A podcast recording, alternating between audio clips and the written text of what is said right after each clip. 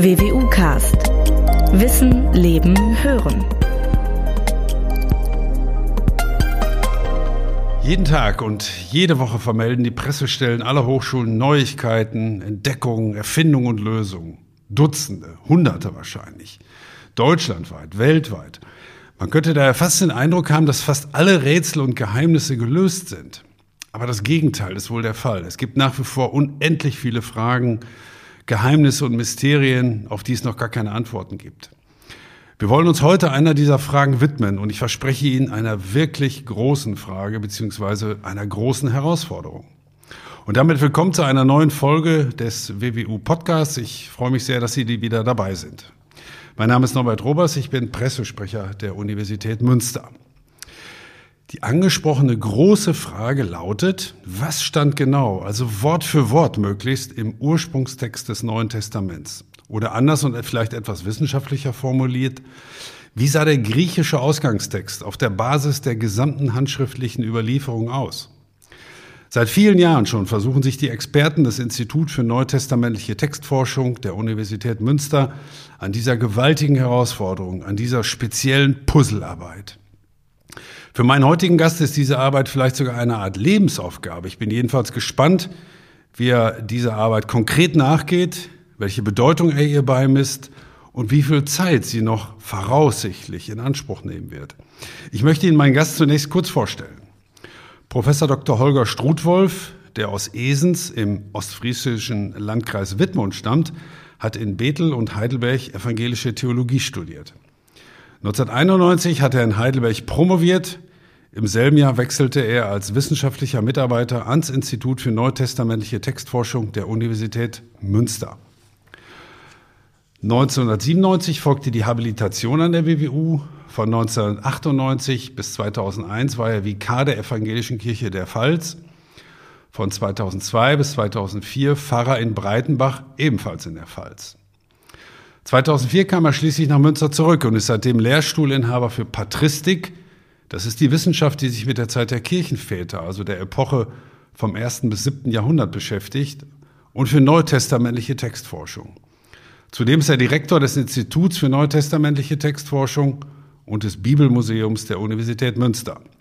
Schön, dass Sie sich heute für diesen Podcast Zeit nehmen. Willkommen, Herr Strutwolf. Vielen Dank, dass ich hier sein darf. Es ist mir ein Vergnügen. Herr Studwolf, ich habe gerade zumindest so ein bisschen darüber spekuliert, dass es sich um eine große wissenschaftliche Frage handelt und um eine große Herausforderung. Empfinden Sie das auch so? Ja, es ist eine riesige Herausforderung. Einerseits versuchen wir sozusagen den heiligen Text des Christentums zu rekonstruieren und das ist eine riesige Aufgabe, weil es unendlich viele Handschriften gibt, also 5700 Handschriften in der ganzen Welt verteilt und die muss man auswerten, um sozusagen dem Ausgangstext, dem ältesten Text auf die Spur zu kommen. Das heißt, ähm, wenn ich jetzt so sage, das ist so eine Art Lebenswerk, dann über, übernehme ich das praktisch für Sie oder nehmen Sie das auch so wahr, dass es schon etwas ist, wo Sie sagen, das bestimmt zumindest einige Dekaden meines Lebens. Das ist schon ein sehr wichtiges Werk, was ich da mache. Ja, es ist nur nicht nur mein Lebenswerk, es ist das Lebenswerk von drei Generationen, kann man sagen. Kurt Ahland hat das Institut gegründet, dann seine Nachfolgerin Frau Barbara Ahland und ich bin der dritte als äh, Direktor dieses Instituts. Und man kann sagen, für alle drei Personen war das eines ihrer Hauptlebenswerke. Neben anderen Dingen, die man auch machen muss, aber sozusagen das, wofür man, wofür diese drei Personen, wenn man so will, gebrannt haben oder brennen, ist die Textkritik. Die Textkritik. Die Uni Münster hm, hat ja eine lange Tradition auch in der theologischen Forschung. Die beiden Fakultäten, also die katholische und evangelische, zählen zu den größten in Deutschland und Europa. Dennoch die Frage, Wieso ist diese Jahrhundertaufgabe, ich will es mal so vielleicht formulieren, gerade in Münster angesiedelt und nicht in Freiburg oder in Tübingen oder in anderen wichtigen theologischen Standorten? Ja, das hat mit der, mit der Biografie Kurt Ahlans zu tun, der in der DDR, also Kurt Ahlans schon im Dritten Reich gegen die, gegen die Nazis, dann im, in, in, in, in der DDR sehr kritisch gegenüber dem Regime, dann aus, aus der DDR ausgebürgert und dann ist er eben in Münster untergekommen und hat hier das Institut von nun 65 Jahren gegründet, auf dem sozusagen diese ganze weitere Arbeit basiert. Also Münster ist sozusagen in gewisser Weise, hat mit Kurt Aland zu tun, weil er hier sozusagen äh, Exil gefunden hat, also hier, hier seine Heimat gefunden also hat. Also in gewisser Weise doch ein Zufall, wenn Kurt Aland damals nach Tübingen gegangen wäre, äh, hätte sich möglicherweise die Geschichte etwas anders entwickelt. Hätte sich anders entwickelt. Oder wenn er in Halle oder Berlin geblieben wäre, dann auch, aber das ko konnte er damals nicht. Insofern ist es ein, ein glücklicher Zufall sowohl für Münster als auch, würde ich sagen, für das Institut. Ich habe auch mal gelesen, der Strutwolf Münster bzw. die WWU sei das, Zitat, Silicon Valley der Bibelwissenschaft. Äh, was halten Sie von dieser Beschreibung? Ist das übertrieben oder trifft es das schon? Man will ja nicht unbescheiden sein, deswegen. Äh, Müssen aber, Sie auch äh, nicht. aber man kann sagen, das Institut für Neue Textforschung äh, ist sehr gut eingebunden in, in die Exeget, exegetischen Fächer Münster, die ebenfalls Weltrang haben.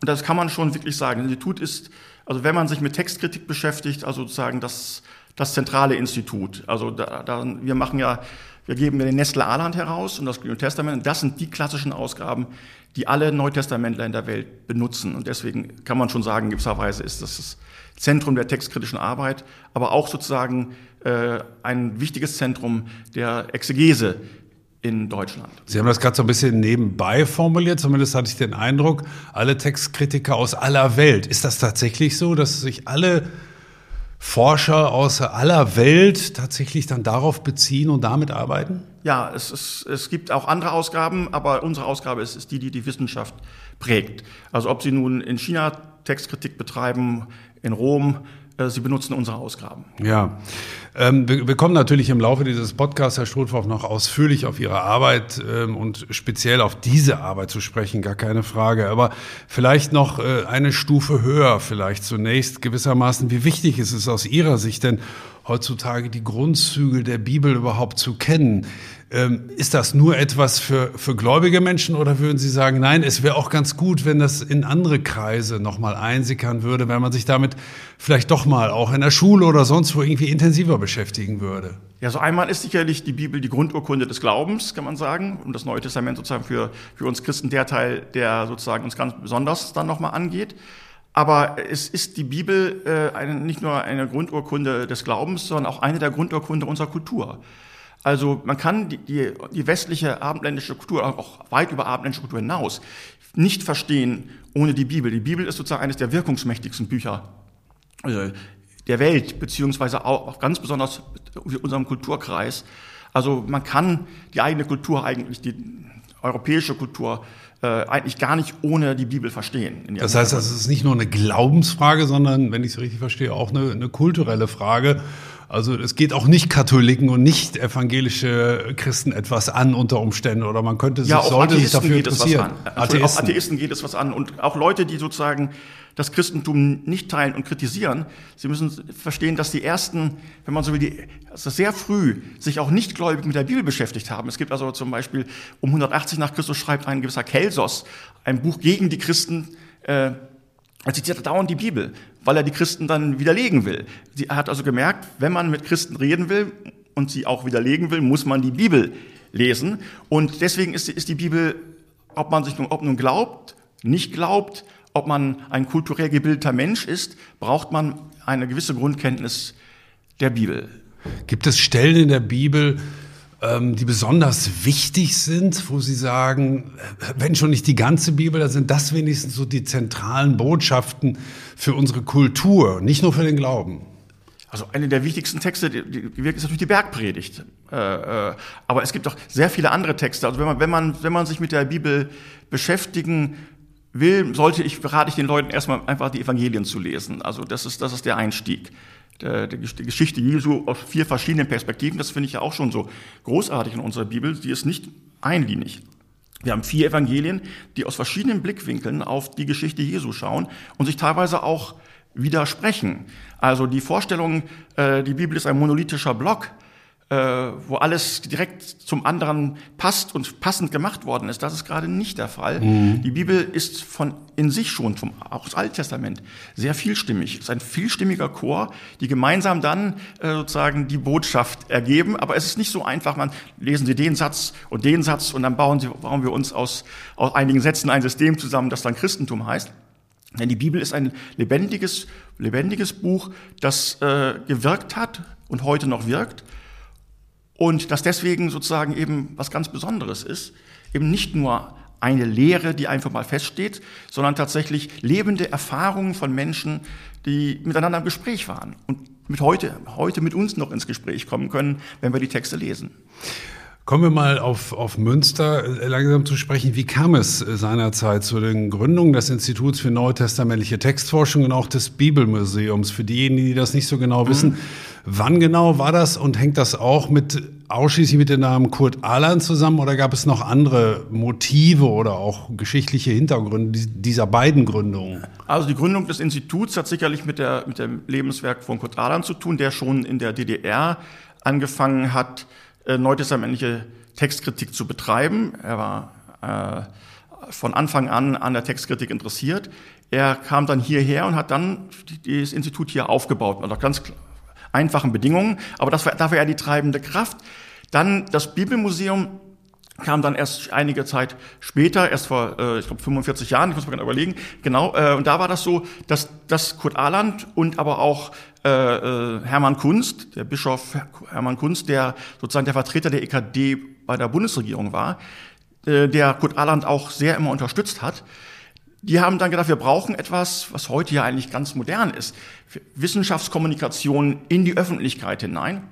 Und deshalb wurde dann das Bibelmuseum gegründet, äh, auf dem Grundstock von, von äh, äh, Sammlungen, die äh, Hermann Kunst äh, im Besitz hatte, die dann sozusagen gestiftet wurden, der, einer, der Stiftung. Wir haben eine Stiftung, eine sogenannte Hermann Kunst Stiftung, die auch Jubiläum hat äh, im nächsten Jahr. Und da wird, und da wurde sozusagen ein Museum konzipiert, das nicht nur die Textkritik darstellt, sondern die Geschichte der Bibel darstellt für interessiertes Publikum. Und also auch eine Art Schaufenster in die Öffentlichkeit das hinein. War, das war das. Das, das war ist ja auch der Sinn eines Museums, ganz grundsätzlich klar. Genau. Aber in dem Fall auch die Verbindung dann der Bibelwissenschaft und praktisch, dass man als Bürger dann auch daran gewissermaßen ja. teilhaben konnte, das beobachten konnte, sehen konnte. Genau, und das ist auch sehr wichtig, denn wir machen ja Wissenschaft nicht im Elfenbeinturm, sondern wir machen sie äh, auf Kosten der Gesellschaft. Sie bezahlt uns und deswegen hat sie ein gutes Recht und wir haben die Pflicht, das, dem auch nachzukommen, dass wir informieren, was wir machen und warum wir es machen und möglichst auch Interesse zu wecken bei den Menschen für die, für die Arbeit, die wir machen. Kommen wir also zu, zu der bereits genannten Rekonstruktion ähm, des, des, der Urfassung des, ähm, des Neuen Testaments. Und ähm, zumindest Sie, vielleicht auch einige andere Zuhörer, sollten mir vielleicht vorab einige Basisfragen gewissermaßen verzeihen, die möglicherweise etwas äh, naiv sind, aber vielleicht äh, trifft es dann doch auch den Nerv von vielen anderen, die uns jetzt zuhören. Das ursprüngliche Neue Testament wurde also in griechischer Sprache verfasst? Ja, das kann man sagen, ja. Der Apostel Paulus, das sind die ältesten Schriften, die wir haben, schrieb, obwohl er Jude war, aber er war griechisch gebildeter Jude aus Tarsus, also nicht aus, nicht, nicht aus Israel direkt, sondern er lebte in der Diaspora, wie man das nennt, also außerhalb Israels. Und da war eben die Weltsprache Griechisch. Und deshalb sind alle Schriften des Neuen Testaments, die wir noch haben, ursprünglich auch in Griechisch geschrieben. Ja, ja. Es ist ja eine, wenn ich das richtig äh, gesehen habe, eine Sammlung von 27 Schriften. Mhm. Es sind vier Evangelien, die Apostelgeschichte, 21 Briefe an christliche Gemeinden und Mitarbeiter sowie eine Apokalypse.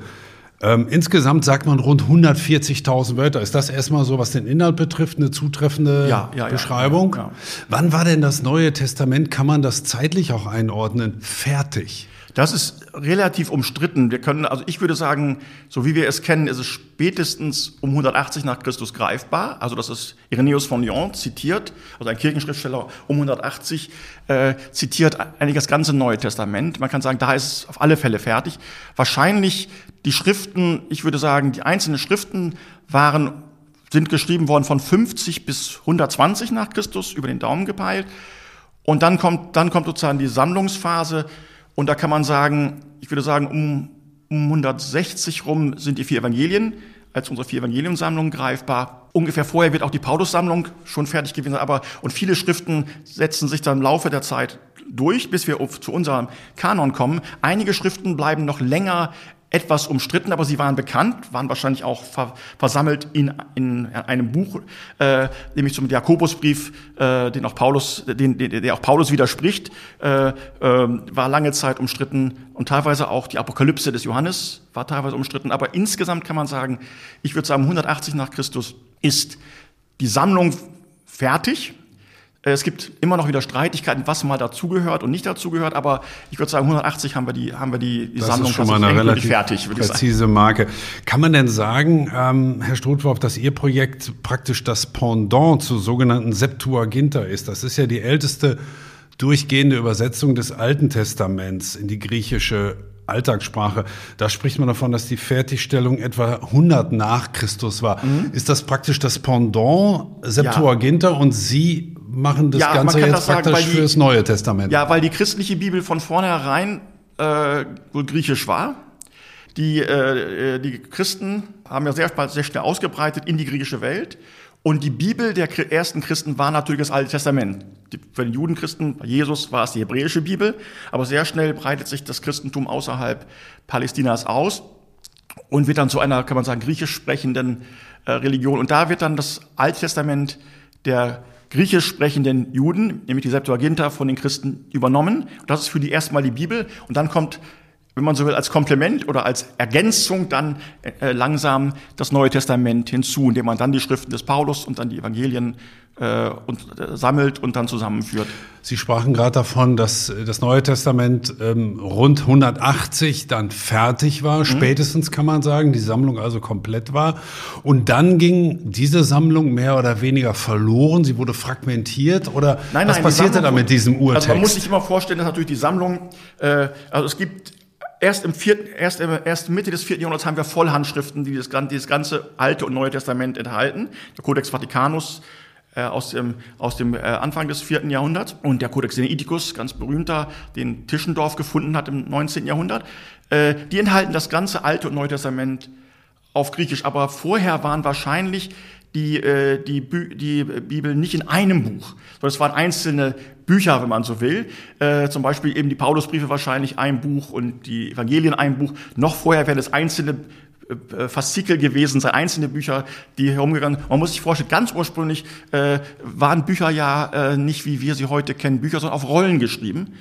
Und wahrscheinlich die ersten Paulusbriefe und so und werden wahrscheinlich ursprünglich auch auf Rollen gesammelt worden. Aber interessanterweise, sobald wir die Handschriften greifen können, benutzen die Christen fast ausschließlich Bücher, also Kodizes. Das ist sozusagen eine Neuerung, die damals aufkam, die das Christentum sofort aufgreift. Also in der Antike sind normalerweise die Bücher eben auf Rollen. Und das Christentum greift diese relative Neuerung, dass man jetzt ein Buch hat, auf. Man weiß nicht genau warum, aber es greift es sehr schnell auf. Und wir haben dann sozusagen Bücher und die kann man tatsächlich ja zum ersten Mal tatsächlich wirklich äh, ein ganzes, eine ganze Bibel sozusagen in einen Kodex, in ein Buch tun.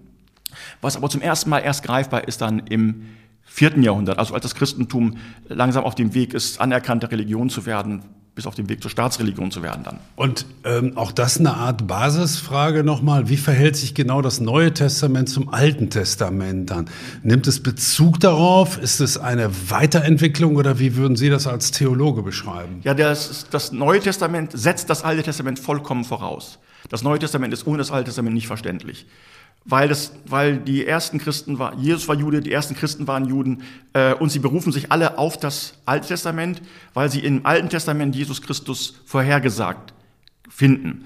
Und deshalb ist für die Christen sozusagen das Alte Testament unverzichtbarer Bestandteil ihres Glaubens. Und wenn man so will, ist sozusagen das Neue Testament ein, man kann es ein bisschen flapsig sagen, ein Supplement zum Alten Testament, damit die christliche, damit die christliche Interpretation des Alten Testamentes äh, äh, festgehalten wird, nicht? Also das Alte Testament ist die bleibende Grundlage ja. für die christliche Religion und Bibel. Und wenn ich das richtig verstanden habe, wurde das Neue Testament, Sie haben gerade beschrieben, wie das aussah. Es war nicht ein Buch, sondern verschiedene Schriften auch, die auf Rollen zum Teil auch vorlagen. Ähm, aber nochmal zu meinem Verständnis auch, das war dann irgendwann fertig oder ähm, lagen diese Schriften an unterschiedlichen Orten, sodass sie dann auch verloren gingen. Ich will vor allem auf den Punkt hinaus, ähm, dass man ja irgendwann diesen Urtext, um dessen Rekonstruktion mhm. Sie sich ja bemühen, der, der ging ja irgendwie verloren. Nein, der ging nicht verloren. Also, es ist nicht so, dass wir haben eine ungebrochene Kontinuität der Überlieferung.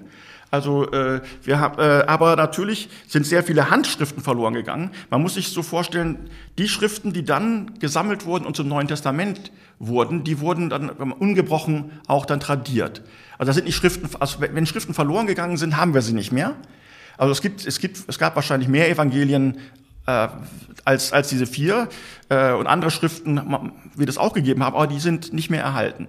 Äh, also das Neue Testament sind diejenigen urchristlichen Schriften, frühchrist, frühchristlichen Schriften, die tatsächlich überhaupt erhalten sind. Und es gibt da keinen direkten Bruch, sondern äh, verschiedene Sammlungen. Man muss sich das so vorstellen, eine Gemeinde hat ein Evangelium äh, und die Gemeinden waren tatsächlich miteinander vernetzt. Das Christentum ist von vornherein eine Religion gewesen, die auf weltweite Kommunikation gesetzt hat. Die christlichen Gemeinden haben miteinander kommuniziert. Paulus hat sozusagen missioniert und überall Gemeinden gegründet. Und die mit im Brief, seine Briefe sind ja nichts anderes als, als äh, Gelegenheitsschreiben an die Gemeinden, ja. mit denen er kommuniziert hat. Und so muss man sich das vorstellen, steht sehr schnell ein Netzwerk christlicher Gemeinden, äh, die ihre Schriften austauschen. Und über diesen Austausch also äh, entsteht jetzt sozusagen so etwas wie ein Kanon, weil die einen sagen, wir haben ein Evangelium, oder oh, das kennen wir noch nicht, schickt uns das. Und dann verbreiten sich sozusagen über, diese Netz, über das Netzwerk äh, der christlichen Gemeinden verbreiten sich die Schriften da setzt sich, wenn man so will, von selbst auf Lauf, im Laufe der Zeit ein gewisser, eine gewisse Sammlung her, her, äh, kristallisiert sich heraus, die dann sozusagen gesammelt werden und dann von dem Augenblick an, wo sozusagen diese Sammlung, äh, sagen wir mal, fertig ist, wird diese Sammlung abgeschrieben, beziehungsweise die Teile dieser Sammlung. Beim, also wenn dann, die waren dann, wenn das in vier Büchern war, hat man diese vier Bücher abgeschrieben. Und was jetzt passiert, was, wodurch die Arbeit notwendig wird, die wir machen, ist, dass es zwar wahrscheinlich ein Urevangelium des Matthäus gegeben hat, aber dass dieses diese Urhandschrift ja nicht mehr existiert, sondern nur noch Abschriften von Abschriften von Abschriften von Abschriften. Und mit diesen Abschriften ging immer mehr vom Urtext mutmaßlich man muss sagen, verloren. Genau, man muss sagen, also der Urtext, der, der Ausgang dem Urtext verändert sich ja mit jeder Abschrift leicht. Und dadurch entsteht sehr schnell Varianz, also Unterschiede. Sie, Sie, werden mir sicherlich diese, diese Flapsigkeit äh, äh? verzeihen, aber kann man sagen, das ist so ein bisschen wie bei stiller Post? Ja, nicht ganz so schlimm. Aber, nicht ganz so schlimm, aber, aber, aber das Prinzip, ja, dass man mit jedem, der das weiter ja, ja. abschreibt, immer sich weiter entfernt und ja, ja, versuchen Sie, Varianten einbaut. Genau, versuchen Sie mal einen, einen, einen langen Text abzuschreiben. Ich garantiere Ihnen, Sie werden es nicht schaffen, das ohne Fehler zu machen. Und wenn Sie sich überlegen, dass, dass, dass sozusagen da viele, viele Generationen äh, vergangen sind, bis unsere älteste Handschrift greifbar ist, dann sind da sehr, sehr viele Veränderungen passiert. Und da gibt es verschiedene Veränderungen. Eine Veränderung ist einfach Fehler. Also Sie schreiben etwas ab und da ist ein, taucht, taucht in zwei Zeilen das gleiche Wort auf.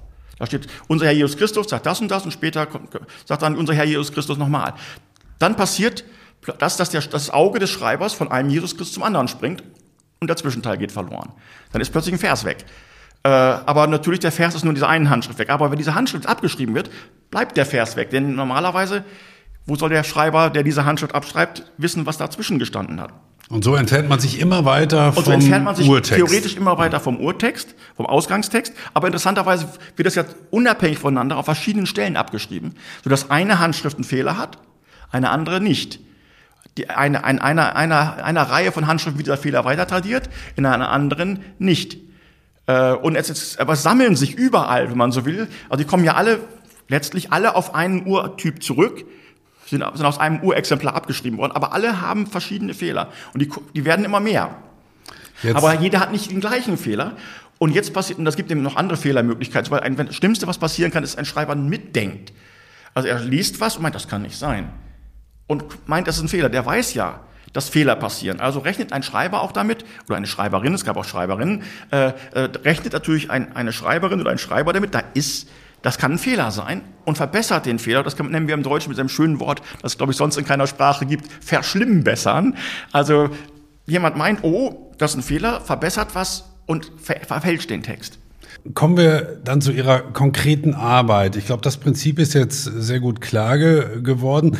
Seit wann ähm, besteht denn diese Arbeit daran? Denn das ist ja schon seit Jahrhunderten dann bekannt, dieses Abschreiben und dieses Verschlimmbessern, diese Interpretation, das Verlorengehen von, von bestimmten Textstellen. Das ist ja keine neue Erkenntnis.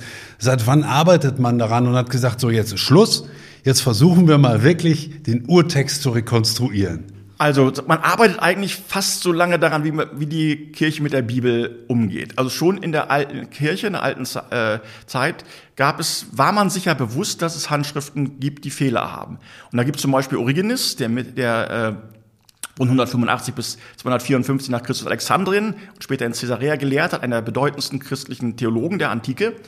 Und der hat tatsächlich äh, nicht nur eine Ausgabe des Alten Testaments gemacht, wo er die verschiedenen Übersetzungen miteinander verglichen hat, sondern er hat auch immer wieder textkritische Überlegungen gemacht. Er hat gesagt, es gibt Handschriften, die haben diese Lesart, die diskutieren schon Lesarten und teilweise entscheiden sie auch welche. Aber es gibt noch keine, da noch keine, wenn man so will, moderne wissenschaftliche Arbeit damit. Das passiert erst dann tatsächlich äh, im, äh, äh nach der Reformation äh, die erste gedruckte Ausgabe des Neuen Testaments. Vorher wurde es ja abgeschrieben. Jetzt gibt es zum ersten Mal die Möglichkeit mit Erasmus von Rotterdam, der sozusagen seine, seine äh, äh, Bibelausgabe tatsächlich äh, äh, druckt, Druckausgabe macht. Und von dem Augenblick an haben wir jetzt ja plötzlich hunderte von völlig identischen Exemplaren. Jetzt sagt man, welchen, Druck, welchen Text drucken wir jetzt ab? Erasmus hat zufällig Handschriften genommen, die er hatte. Das waren keine guten Handschriften. Aber von dem Augenblick an, wo dieser Druck da war, also ein Text, der beanspruchte, äh, der richtige Text zu sein, äh, wurde immer wieder verglichen. Immer das heißt, das ist praktisch die Ausgangsposition. Der Text von Erasmus von Rotterdam, genau. an dem kann man sich jetzt reiben. Und, an den haben sich alle gerieben. Dann. Und, und weiterentwickeln. Weil Erasmus hat sozusagen diesen Text genommen und er wetzt sich dann, Luther übersetzt diesen Text und auch die anderen Reformatoren übersetzen diesen Text ins Englische. Und war so King James Version beruht auch auf diesem, auf diesem Erasmus, Erasmus-Text. Und dadurch war der Text plötzlich sakrosankt. Er war ja einfach nur eine Ausgabe eines gewissen Philologen eigentlich, aber es, der wird dann dadurch, dass er, dass er dann rezipiert wird, sakrosankt, der heilige Text. Aber das Problem ist, Erasmus hat für seine, hat für seine Ausgabe die Handschriften, die er in Basel finden konnte, benutzt. Und jetzt muss man eins sehen, in der Überlieferung des Neuen Testaments ist Folgendes passiert. Es gibt erstmal eine Entwicklung auseinander, nicht? Also die Texte, äh, entstehen immer mehr Fehler, Abweichungen und Interpretations Fitzelchen in den Verschlimmbesserung. Es wird immer, der Text wird immer differenzierter. Aber dann passiert es, dass man die Handschriften miteinander vergleicht. Es gab, es gab viele Handschriften, die vergleicht miteinander. Und was dann passiert, ist, wenn ein Schreiber zwei Handschriften vergleicht und hat zwei Lesarten, nennen wir das, oder zwei Varianten des Textes, dann wird er sich entscheiden müssen. Entweder er nimmt beide, wenn da steht Jesus sagt oder Jesus Christus sagt, dann schreibt er, oder Jesus sagt oder Jesus der Herr sagt, dann wird er wahrscheinlich sagen, der Herr Jesus Christus sagt, weil er sich nicht entscheiden will.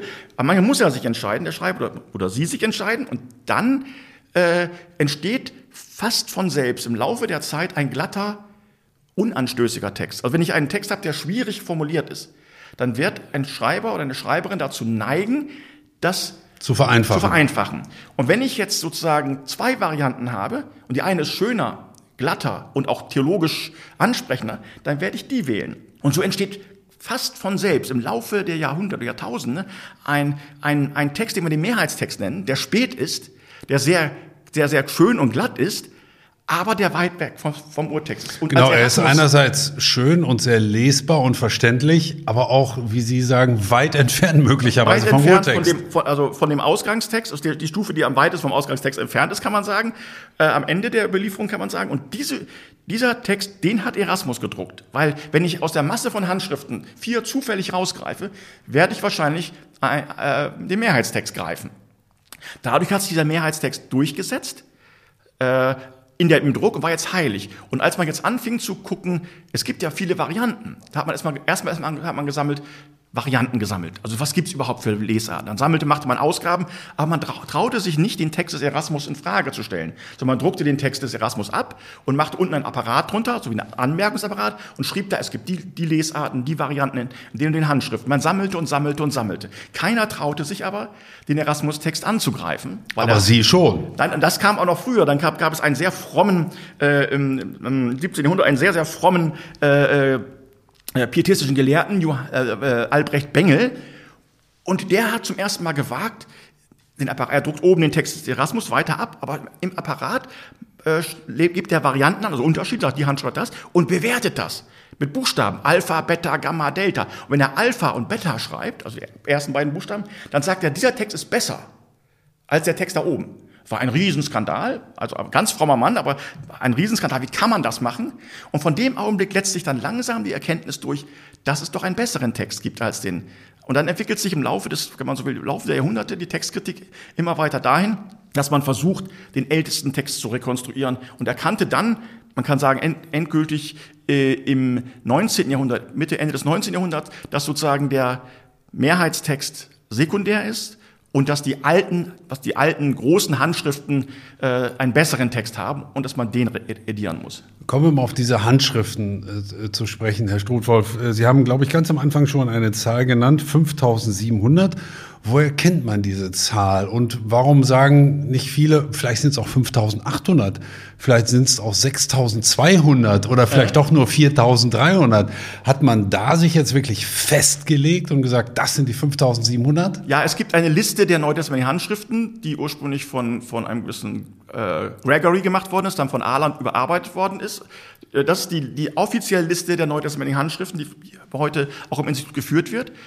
Und da sind alle Handschriften, die bekannt sind, versammelt. Also alle, wenn jetzt eine neue Handschrift zum Beispiel äh, entdeckt wird in irgendeiner Bibliothek, eine neutestamentliche Handschrift, dann wird die bei uns gemeldet. Also dann wäre das die 5700 erste erst, möglicherweise ja, ja, genau, oder zweite die, oder wie auch immer. Die Zahl 5700 ist, ist nicht ganz okay. klar, weil es gibt, wenn bei 5700 Handschriften sind alle Handschriften genannt, die es überhaupt mal gegeben, die, von denen man überhaupt mal wusste. Genau, damit ist Einige aber nicht ausgeschlossen. Auch schon. Es kann auch Handschriften geben, die zum Beispiel im, im 18. Jahrhundert noch existierten aber dann beim Bibliotheksbrand weg sind.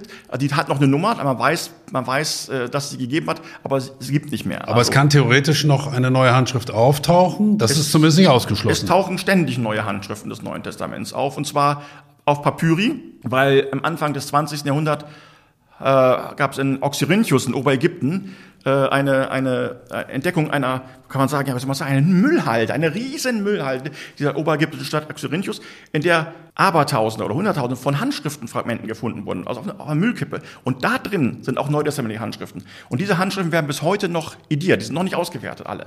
Die werden seit über 100 Jahren ausgewertet und erscheint jedes Mal wieder, alle paar Jahre erscheint mal wieder ein neuer Band, in dem verschiedene Handschriften veröffentlicht werden und dann auch mit Fotos.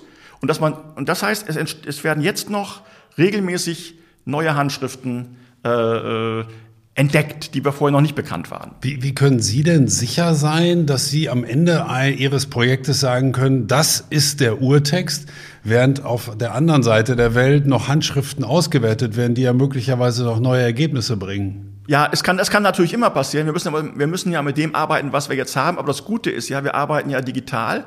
Das heißt, wir können natürlich so äh, in unsere digitale Ausgabe jederzeit natürlich äh, diese Varianten einpflegen und einarbeiten. Und dann müsste man eben tatsächlich, wenn diese, wenn es wirklich Lesarten geben würde, also Varianten geben würde, die wir noch nicht kennen und die vielleicht so bedeutend sind, dass wir sagen, das ist wahrscheinlich der Urtext, dann müssten wir den Urtext noch ändern. Es ist also keine Aufgabe, die ein für alle Mal abgeschlossen sein kann, solange noch neue Funde gemacht werden können. Aber wir sind auf dem Stand der jetzigen wie jeder, bei jeder Wissenschaft, auf dem Stand der jetzigen Kenntnisse äh, rekonstruieren wir den Ausgangstext. Wie muss man sich das vorstellen? Diese 5700 bekannten, Ihnen bekannten Handschriften, die stehen Ihnen alle zur Verfügung. Kriegen Sie auch Angebote, dass jemand, ich sag's mal ganz einfach, Sie anruft und sagt, Herr Strutwald, ich glaube, ich habe da einen interessanten Fund für Sie? Oder begeben Sie sich aktiv auf die Suche auf Müllhalden nein, nein, oder auch äh, in oh. Bibliotheken oder in Museen? Wie stellt man sich die, die Suche und auch den Fund oder wie muss man sich die ja. Suche und auch den Fund von Handschriften vorstellen? Also äh, heutzutage, also Kurt Aland ist in, seit, den, seit den 60er Jahren äh, wirklich ab, hat die Handschriften äh, sozusagen Handschriftenreisen gemacht.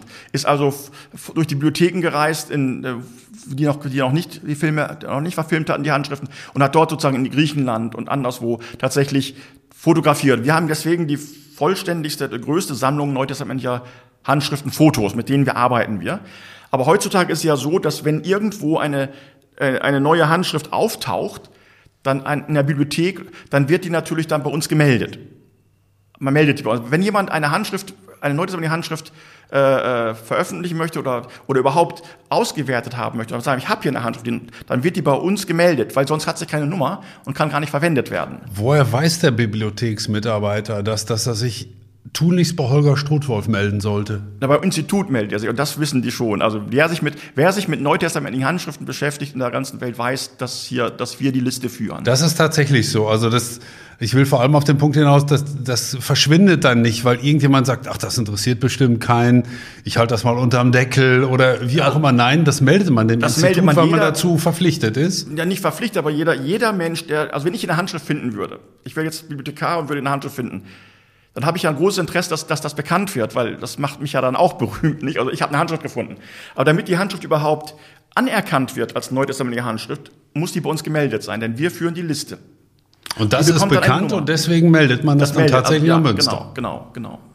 Da können Sie dann auch äh, relativ sicher sein. Da können wir sicher sein. Und wie, wie oft muss man Sie, oder wie, wie oft passiert das? Wie muss man sich das vorstellen? Kriegen Sie pro Jahr 10, 12, 15 nein. neue Handschriften oder? Nein, nein, nein, nein. Aber wir, wir haben sozusagen, wir kriegen ständig Informationen.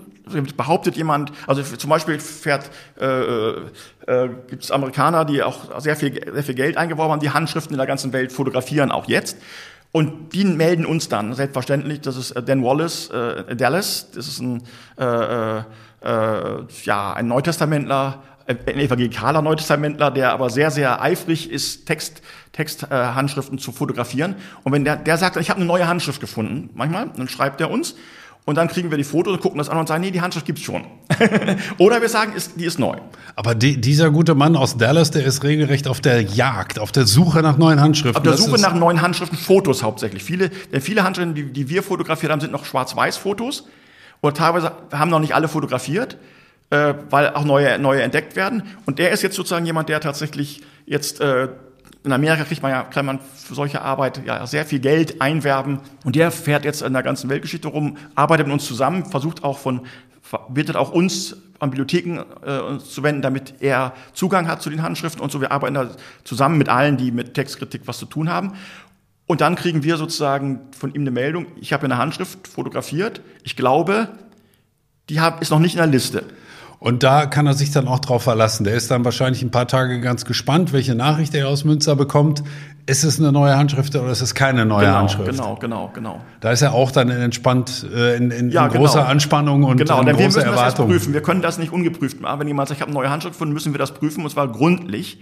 Denn es gibt viele Handschriften, die verloren sind, von denen man glaubt, jetzt verloren sind. Und plötzlich stellt sich aus, sagen wir mal, eine Handschrift äh, äh, äh wurde, wurde irgendwann mal gefunden, hat, hat man transkribiert, also abgeschrieben und hat die Lesarten dieser Varianten der Handschrift gesammelt, jetzt ist sie weg.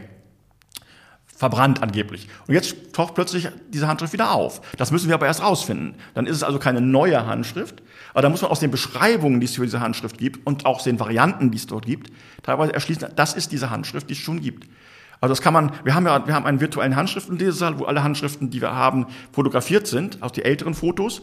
Und dann kann man natürlich auch vergleichen, welch, also zum Beispiel wenn eine Handschrift, äh, wie groß ist die Seite, wie viel, wie viele Buchstaben sind auf einer, sind in einer Zeile, wie viel, wie viel Zeilen pro, pro Seite, äh, wie ist das Layout überhaupt der Hand. Und daraus kann man oft erschließen, ja, das ist das genau das Gleiche, das ist die gleiche Handschrift. Äh, und das ist eine der wichtigen Aufgaben auch für uns, dass wir also eben äh, die Nummern vergeben der Handschriften, dass nicht plötzlich Handschriften entstehen, die es gar nicht also die es schon gibt. Und wir tun so, als wäre es eine zweite Handschrift. Muss man sich das so in etwa vorstellen wie ein Fingerabdruck, wenn ich abends in Tatort gucke und da wird ein mutmaßlicher Täter ermittelt, der hat einen Fingerabdruck hinterlassen und dann vergleicht man die Fingerabdrücke und äh, stellt fest, ups, sind ja tatsächlich deckungsgleich. Ist das ja, ja, vergleichbar so mit Ihnen? So ähnlich, wir haben so eine Art Fingerabdruckdatei, kann man sagen, mit den Daten aller Handschriften, also also, also Seiten und um, also alle möglichen Informationen. Und dann kann man immer sagen, ich möchte jetzt die Handschrift, alle Handschriften, die die und die Größe haben, die so und so viele Zeilen haben.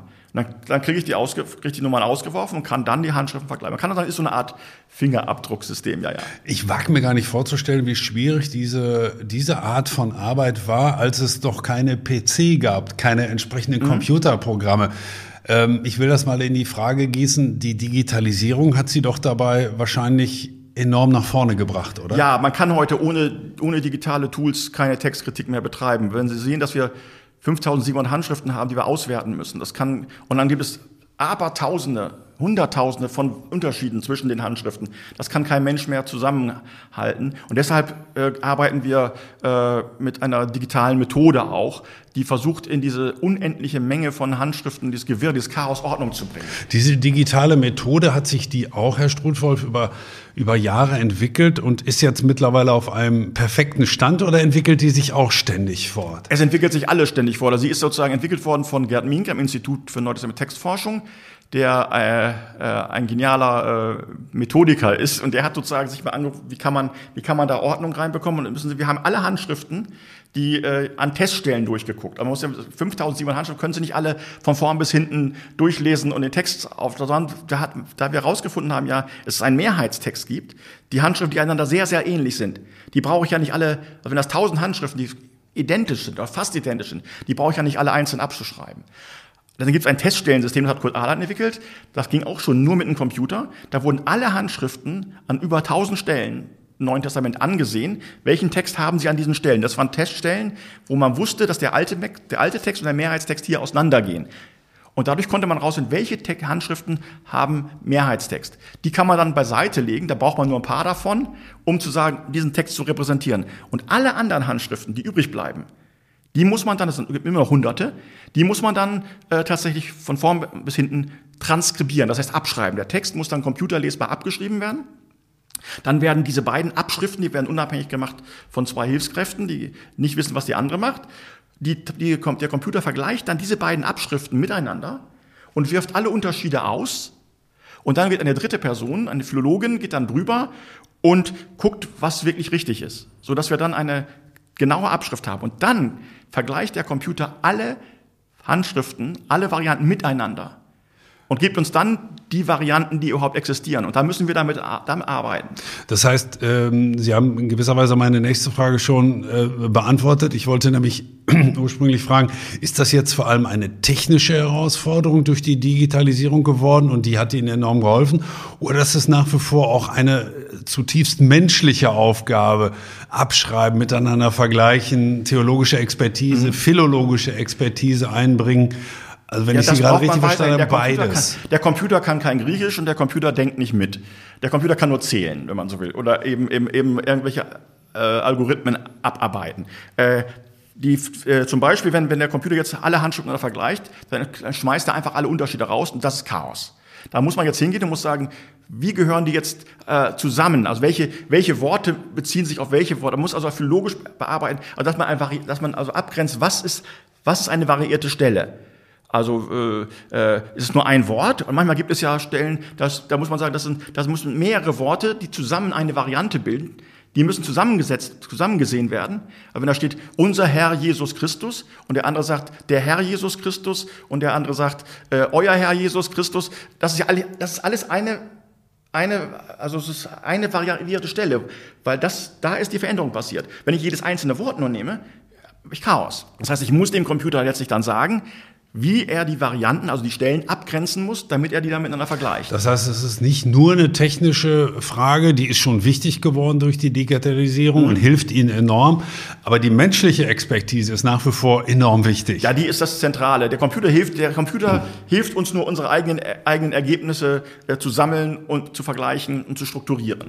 Wie groß muss man sich äh, das Team vorstellen, Herr Struthoff, äh, das Team, das daran arbeitet? Mhm. Äh, wenn man Ihnen so zuhört, hat man den Eindruck, mein Gott, das, das, das müssen ja Dutzende von Menschen sein, die da alle arbeiten, alle miteinander in Kontakt sind, ständig miteinander vergleichen und sprechen. Ja.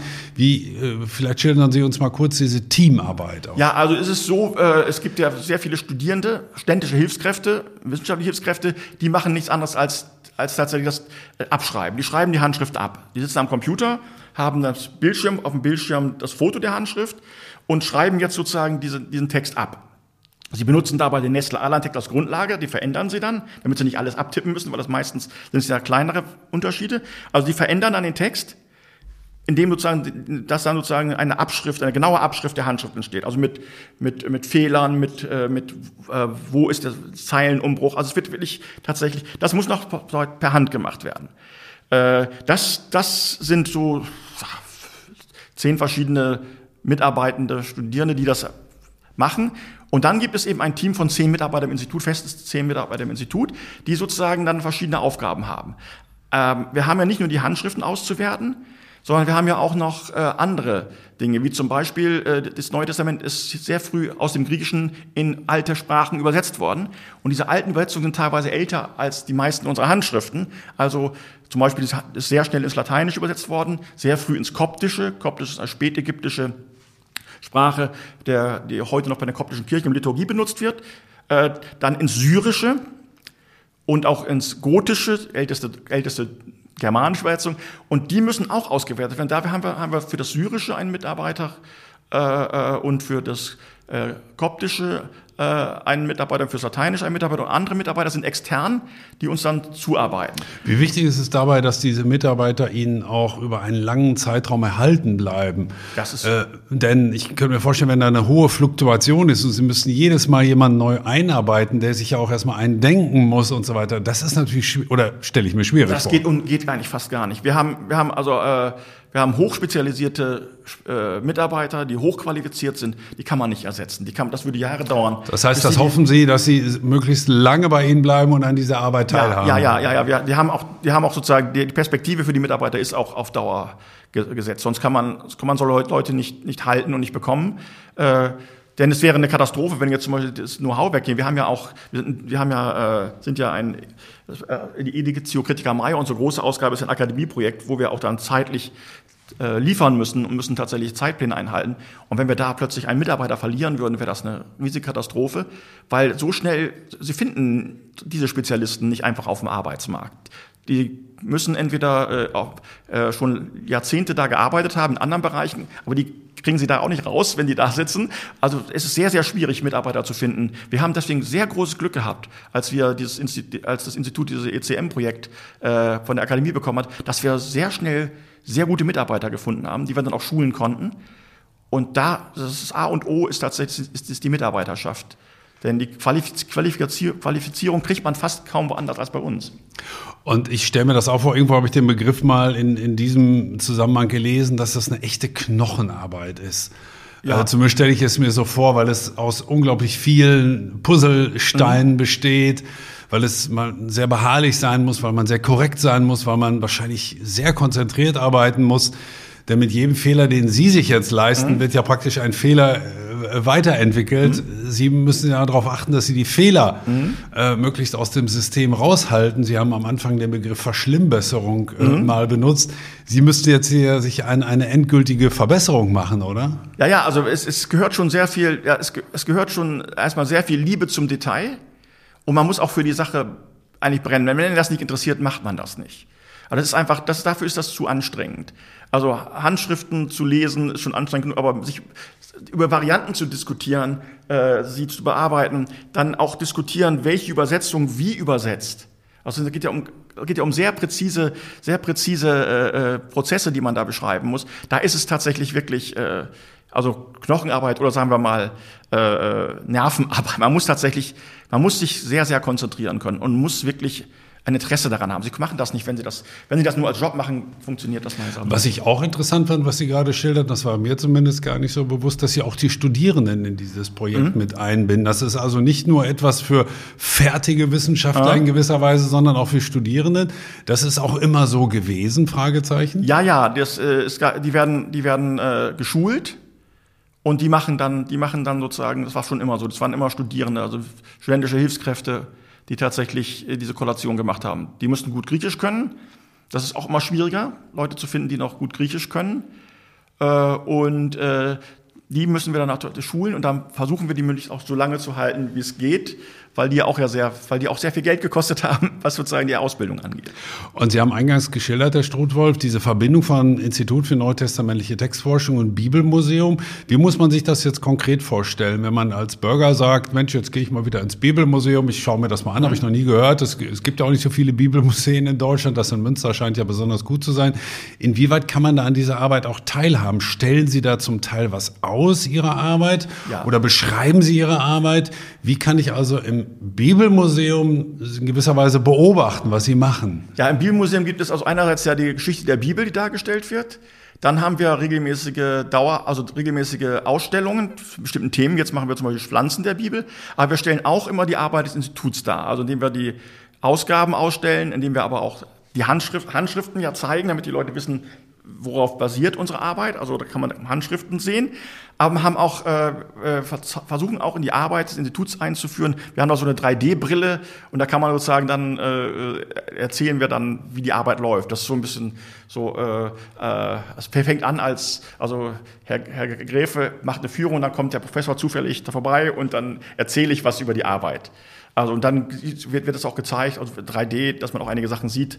Äh, das wollen wir noch weiterentwickeln. Wenn wir, da müssen wir noch dann Mittel einwerben, dass wir das machen. Das wollen wir noch weiterentwickeln, dass diese 3D 3D-Brille noch, noch viel intensiver dann, als es jetzt möglich ist, in die Arbeit des Instituts äh, einführt. Da könnte man zum Beispiel vorstellen, dass man sich dann sieht, man sieht, wie so das Gremium, die, die Textentscheidungen fällt, mal zusammenarbeitet. Man sieht, wie arbeiten wir dann. Hat man, sieht man da einen großen Computerbildschirm oder manchmal also mehrere, dann sitzen die Leute an ihren Computern und diskutieren und sehen, jetzt wird eine Variante aufgeworfen, ein Text wird aufgeworfen und dann erscheint da der, der, der Text und dann die Varianten, die es gibt mit der Bezeugung und dann diskutiert man, welches ist der älteste Text, sucht dann tatsächlich sich die Textflussdiagramme raus, also wie, wie verhalten sich die Handschriften an dieser Stelle zueinander.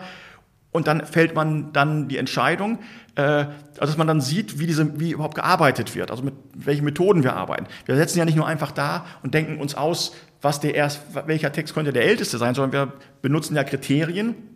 Einmal, was ist plausibel?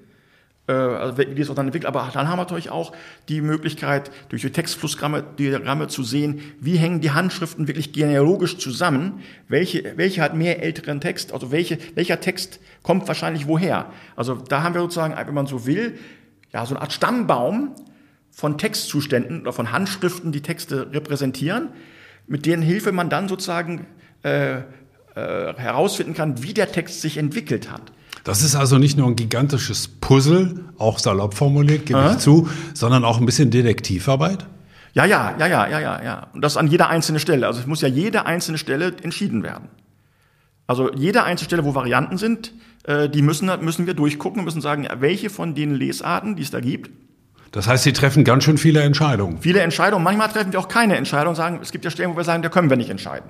Es, dann lassen wir sozusagen, es gibt auch Entscheidungen, wo wir sagen können, hier kann das, kann A und B, kann, also Lesart 1 oder B, sagen wir, der Herr hat es getan oder Jesus hat es getan. Und man kann es manchmal sein, dass wir das nicht entscheiden können, weil die Handschriften, die bezeugen, gleich gut sind und weil es in der Überlieferung hin und her gegangen ist äh, sodass man sagen kann, hier kann man nicht entscheiden, was der Ausgangstext ist. Inwieweit sind denn diese vielen Nichtentscheidungen dann ein Hindernis auf dem Weg zum Urtext? Denn man stellt sich ja zumindest als Laie, wie ich es mhm. bin, vor, naja, wenn der Urtext vorliegt, dann sind alle Entscheidungen gefallen. Darauf muss ich mich dann verlassen können.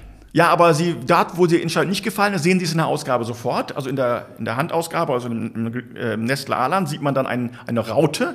Und da steht, dieser Text ist sozusagen unsicher. Wir, wir müssen, früher hat man, hat man, hat der, haben die Herausgeber einfach gesagt, wir entscheiden das und fertig. Aber das ist, ist, ja, ist ja nicht transparent. Wenn wir, äh, wenn wir eine Entscheidung fällen, tun wir das mit, mit guten Gründen. Wenn wir aber keine Gründe haben, weil, weil Pro und Contra im Gleichgewicht sind, dann wollen wir den Leuten ja nicht vorspiegeln, dass da eine Sicherheit existiert, die nicht existiert. Und dann kann der Benutzer oder die Benutzerin sofort sehen, also es wird ja nichts verborgen. Also wenn der, wenn der zum einen eine Variante, der Herr hat gesagt oder Gott hat gesagt, dann sieht man das ja sofort, guckt im Apparat und sieht, ah, dass diese beiden Varianten gibt es.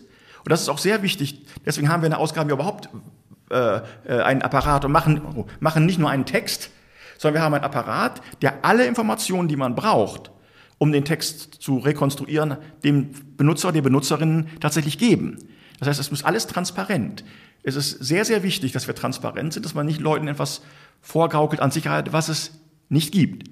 Deswegen gibt es Apparate in Ausgaben, weil wir, man soll uns nicht glauben, sondern man soll tatsächlich äh, unsere Entscheidungen nachvollziehen können. Wer finanziert eigentlich diese, das haben wir jetzt, glaube ich, die meisten schon verstanden, wirklich herausfordernde Detektivarbeit und dieses gigantische Puzzle? Finanziert das die Universität? Finanziert das der Staat? Und damit natürlich auch die Universität, ist klar. Oder denn das ist ja über Jahre oder Jahrzehnte angelegt, wenn ich Sie richtig verstanden habe. Wo kommt das Geld für diese Arbeit? Das Geld kommt dankenswerterweise einerseits von der Universität, weil es weil äh, ist am, einem Lehrstuhl, das Institut ist Teil des Lehrstuhls für, Neutest, für, für eben Patristik und Neutestament Textforschung und da gibt es Mitarbeiter. Äh, dann gibt es, haben wir, haben wir aber das Editio Critica Major Projekt, also die große Ausgabe, auf der die auf dieses ganze Material aus, aus, auswertet. Das ist ein Akademieprojekt. Da werden vier ganze Stellen finanziert und auch Sachmittel finanziert. Und dann haben wir noch die Hermann-Kunst-Stiftung, die äh, äh zur, zur Förderung der Neutestament-Textforschung, die auch eine Stelle finanziert. Also wir sind also haben eine Mischfinanzierung, wenn man so will. Aus verschiedenen Stellen. Gibt es so etwas wie ein, ein, ein Datum, das Sie im Hinterkopf haben oder das Sie vielleicht auch schon kennen und sagen, dann ist das Projekt beendet? Äh, das Projekt wird, ist ein unendliches Projekt, wird nicht beendet, aber unser Projekt, unser Akademieprojekt wird 2030 fertig sein. Wir haben nämlich, wir haben, wir machen die Arbeit am ganzen Neuen Testament in Kooperation. Das kann kein einzelnes Institut machen, in Kooperation mit weltweit, mit weltweit äh, Textkritikern. Äh, unser, unsere Aufgabe ist es sozusagen, die, vier, die drei Evangelien zu edieren, also die drei synoptischen, wie man dann, also Matthäus, Markus und äh, Mat, äh, Lukas das, äh, das ist 2030 fertig, aber dann danach werden wir mit anderen Projekten weiter kooperieren, bis das ganze Neue Testament fertig ist. Wir arbeiten zum Beispiel mit Wuppertal, mit Professor Martin Karrer zusammen, da wird nächstes Jahr die Apokalypse erscheinen. Da arbeiten wir mit zusammen, da bin, bin ich auch mit dem Herausgebergremium, da wird also, da wird zusammengearbeitet.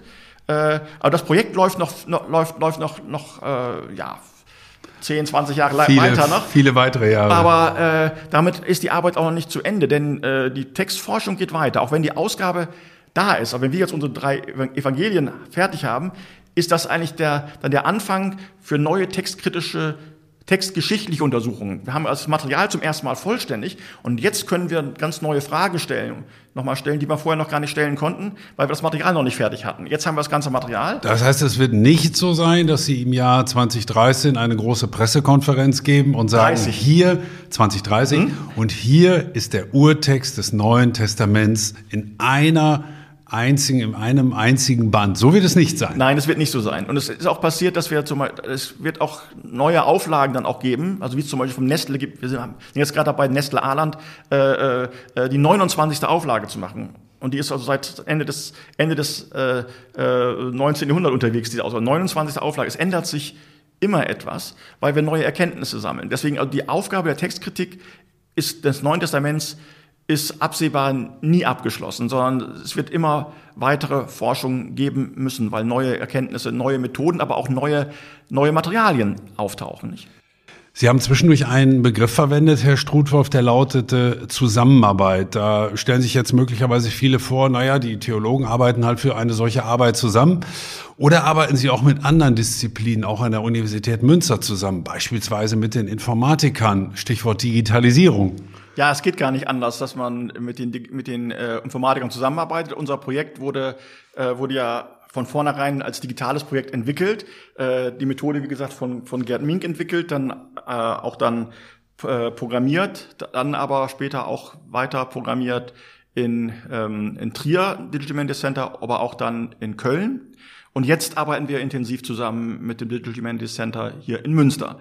Und das ist extrem wichtig, weil die Programme äh, äh, immer weiterentwickelt werden müssen. Und wir arbeiten ja auch international, also auch, auch in Birmingham wird sozusagen werden werden das, äh, das sind Kooperationspartner, die auch die auch dann äh, das Johannesevangelium mit uns idieren und die haben entweder haben auch eine Digital Humanities Abteilung, die sehr sehr gut ist. Und die haben auch programmieren auch. Und das Wichtige ist natürlich dabei immer, dass wir äh, sehr stark zusammenarbeiten, dass man tatsächlich das koordiniert. Das ist sehr viel, auch sehr viel Arbeit, denn wir müssen darauf achten, dass alle Programme tatsächlich kompatibel sind und dass jede Kleinigkeit tatsächlich äh, äh, gleich läuft in den verschiedenen Projekten. Aber das funktioniert auch, weil, weil sich alle Wissenschaftler ja wahrscheinlich darüber im Klaren sind, dass wenn sie jetzt aus äh, irgendwas was Eigenes entwickeln, dass sie Gefahr laufen, dass das eben nicht mehr von großem Nutzen ist. Ja, ja, das, das Ganze läuft unter dem Dach des Instituts und da, ist, da sind wir verantwortlich dafür, dass tatsächlich die, die Standards in allen Einzelprojekten äh, äh, genutzt, äh, gehalten werden. Und deswegen treffen wir uns auch regelmäßig. Alle paar Jahre haben wir ein Riesentreffen mit allen mit allen. Äh, Wie viele kommen da so zusammen? Oh, das kann ich jetzt gar nicht sagen. Aber, aber es sind ein paar Dutzend oder sogar ja, ja, mehrere hundert? Dutzend, denn die sitzen dann in einem riesengroßen Raum, da haben wir so eine Art Tagung. Aber dann ist das Wichtige dabei, da sitzen also dann die ganzen Fachleute. Wir arbeiten ja also nicht nur digital, sondern ja auch äh, mit mit Syrologen, mit Koptologen, mit mit äh, Leuten, die, die das Gotische machen und mit mit Leuten, die sozusagen äh, äh, mit Philologen zusammen. Und das Wichtige ist nun, dass, dass die alle zusammenkommen regelmäßig, um ihre Standards abzuklären. Und dann kann es eben passieren, dann sitzt man da zusammen und dann gibt es gemeinsames Programm und dann plötzlich heißt, hier gibt es ein Programm, äh, Programmierprogramm. Problem. Und dann plötzlich verschwinden dann die alle Programmierer in einen Nebenraum und sitzen dann stundenlang zusammen und programmieren gemeinsam. Bis weißer Rauch auftaucht. Was? Bis weißer genau. Rauch und aufsteigt und man hat das Problem entdeckt und vor allem gelöst. Wichtig. Das ist extrem wichtig, kann ich, äh, dass diese Kooperation nicht nur über nicht nur über Zoom, sondern dass man tatsächlich auch regelmäßig zusammensitzt und tatsächlich diskutiert. Und das war bei bestimmten Standards. Zum Beispiel brauchen wir auch bestimmte Standards, wenn wir zum Beispiel hingehen, wir versuchen ja, den Urtext zurückzukonstruieren, nicht nur aufgrund der griechischen Handschriften, sondern auch, es gibt ja teilweise Varianten, die in alten Übersetzungen bezeugt sind, die in der griechischen Überlieferung verloren gegangen sind. Da muss man aber sehr, sehr deutlich aufpassen, dass man die tatsächlich auch findet. Das heißt nicht der eine, der eine Koptologe, der sozusagen äh, am Johannesevangelium arbeitet und ein anderer Koptologe, der am Markus-Evangelium arbeitet, dass sie die gleichen Standards benutzen. Nicht, dass der eine völlig anders rekonstruiert als der andere. Deswegen gucken sie sich gegenseitig, äh, treffen die sich gegenseitig und sagen, äh, wir brauchen die gleichen Kriterien. Man muss ja auch genau wissen, wie eine Sprache funktioniert. Es gibt bestimmte Dinge, die kann eine Sprache nicht. Also was das Griechische kann, kann das Koptische nicht unbedingt. Zum Beispiel ganz banales Beispiel, äh, wichtige Variante oft, ob ein Artikel da ist, ob es der Herr heißt oder ein Herr heißt. Äh, das ist im Griechischen klar zu machen. Latein kennt keinen Artikel. Also können Sie da das nicht abbilden und ähnliche Dinge. Und deswegen braucht man da immer das Gespräch der Fachleute untereinander, damit sie, damit sie Standards haben. Wie machen wir das? Wie geht das? Dass wir nicht tatsächlich auf verschiedenen Ebenen arbeiten. Ich glaube, es ist wirklich sehr eindrücklich klar geworden, wie, wie diffizil diese äh, Aufgabe ist, wie groß auch die Herausforderung ist, wie lange das dauert. Ähm, was sagen Sie? Sie haben äh, den Steuerzahler am Anfang, glaube ich, mal mhm. selber erwähnt, der auch ein Recht darauf hat, möglicherweise zu wissen, was da mit seinem Geld passiert. Was antworten Sie dem Steuerzahler, der sagt, Mensch, ist das nicht nur so eine verschrobene Idee von einigen Wissenschaftlern? Was bringt uns das denn alles, wenn wir nachher den griechischen Urtext haben? Was antworten Sie darauf? Ich antworte darauf, dass es also der, der Text ist, der überall in der Welt benutzt wird. Also äh, ist kein nutzloser Text. Äh, äh, die Kirchen an aller Welt, alle Kirchen, alle Übersetzungen, die von der Bibel in verschiedenen Sprachen der Welt gemacht werden, werden mit unserem Text gemacht. Das heißt, unser Text hat sozusagen eine enorme Breitenwirkung dann. Also äh, in allen Kirchen der Welt wird irgendwann, wenn wir eine Textänderung machen, die, die tatsächlich dann in ihren Übersetzungen erscheinen. Also für die Kirchen ist es mal eine ganz wichtige Sache, aber auch, finde ich, auch für die Kulturwissenschaften oder äh, zu sehen, wie über, funktionieren Überlieferungen. Wir haben ja eine sehr, sehr, sehr, sehr dichte und sehr, sehr gute Überlieferung, die sehr gut, die wir ja sehr, sehr gut untersucht haben. Das kann man natürlich jetzt auch für alle anderen Über, äh, Überlieferungen benutzen. Also unsere, unsere, unsere Methoden und unsere Tools, die wir entwickelt haben, sind allgemein benutzbar. Also wenn ihr uns, es gibt zum Beispiel ein Jasna-Projekt, die sozusagen die Texte, äh, äh, äh, Texte äh, untersuchen, die benutzen auch unsere Methode. Man könnte das im Koran machen, man könnte das mit allen, mit allen möglichen Überlieferungen könnte man diese Methode tatsächlich äh, in Verbindung bringen und, und benutzen dafür. Wie sind Sie, wenn ich ähm, vielleicht zum Schluss noch ein, zwei äh, persönliche Fragen stellen darf, äh, Herr Strothwolf, wie sind Sie zur evangelischen Theologie eigentlich gekommen? Stammen Sie aus einem christlichen Elternhaus? Hatten Sie von vornherein sehr früh auch Kontakt zur Bibel? War das damals in Ihrer Kindheit auch schon ein Buch, in dem Sie mal geblättert haben? Woher kommt Ihre Leidenschaft, auch Ihre Faszination für dieses Buch und für diese Wissenschaft auch? Also ich komme aus aus aus äh, aus einer nicht also ich komme aus einer ganz normal christlichen Familie im Sinne von, also ich äh, kann nicht sehr fromm, also meine, äh, meine Eltern haben ja äh, irgendwann das Vaterunser zu beten beige, beigebracht. Und, äh, wir gingen nie in die Kirche, also, als, äh, also höchstens Weihnachten. Also es ist also, also Kirchen, also Kirchenmitglieder aber eben nicht, äh, nicht, nicht, nicht fromm und nicht regelmäßig Gottesdienstgänger. Äh, zum Religionsunterricht, äh, zu, äh, zum, zur Interesse an, an Theologie bin ich eigentlich erst gekommen, äh, durch äh, meinen Religionsunterricht. In der Oberstufe hatte ich einen sehr, sehr guten Religionslehrer, der auch bei Karl Friedrich von Weizsäcker Philosophie studiert hatte, der wirklich sehr, sehr, sehr, sehr ein brillanter Lehrer war. Und der hat mir gezeigt, wie spannend Theologie ist. Ich wollte, ich wäre sonst Philosoph geworden, aber dann kam ich, wurde ich dann sozusagen, hat mich dann sozusagen der Religionsunterricht so begeistert, dass ich dann tatsächlich mich entschlossen habe, Theologie zu studieren. Und ich dann erst intensiver dann auch mit der Bibel beschäftigt habe und bin dann, äh, habe dann Theologie studiert ich wollte aber auch erst kein Pfarrer werden, sondern ich wollte, mich interessierte das Fach erstmal nur und bin dann laut, im Laufe des Studiums immer christlicher und theologischer geworden, kann man sagen, durch das Studium.